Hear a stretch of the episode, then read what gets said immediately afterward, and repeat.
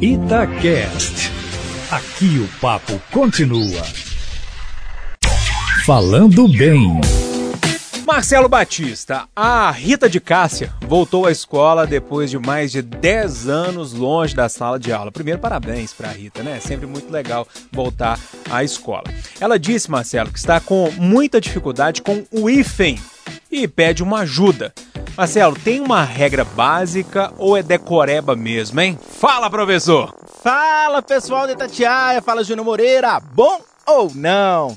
Bom, estamos aqui hoje para dar uma dica um pouco complexa, porque na verdade o hífen ele diz respeito àquelas coisinhas da gramática que a gente tem que decorar muita coisa. Realmente é chato, realmente muita gente tem dificuldade, e por isso eu vou dar uma regra um pouco mais geral, porque senão a gente gastaria o programa inteiro com regrinha de hífen.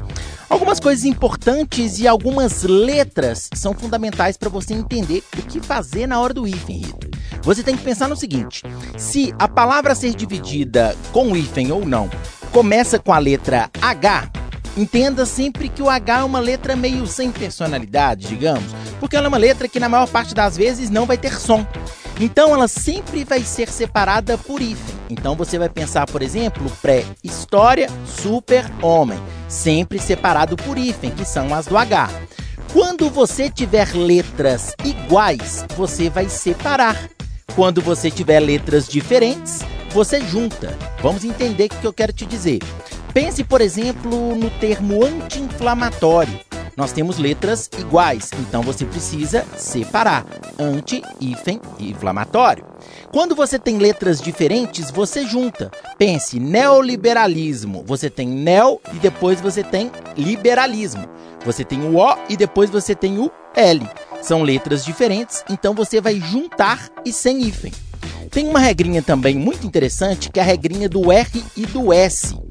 Quando o prefixo terminar em vogal, a consoante tem que ser dobrada. O que, que eu quero dizer? Você juntou supra com renal. Supra terminou com vogal. Então você vai dobrar a consoante. Aí viraria supra-renal junto. Uma palavra que certamente muitos vão usar, mini saia.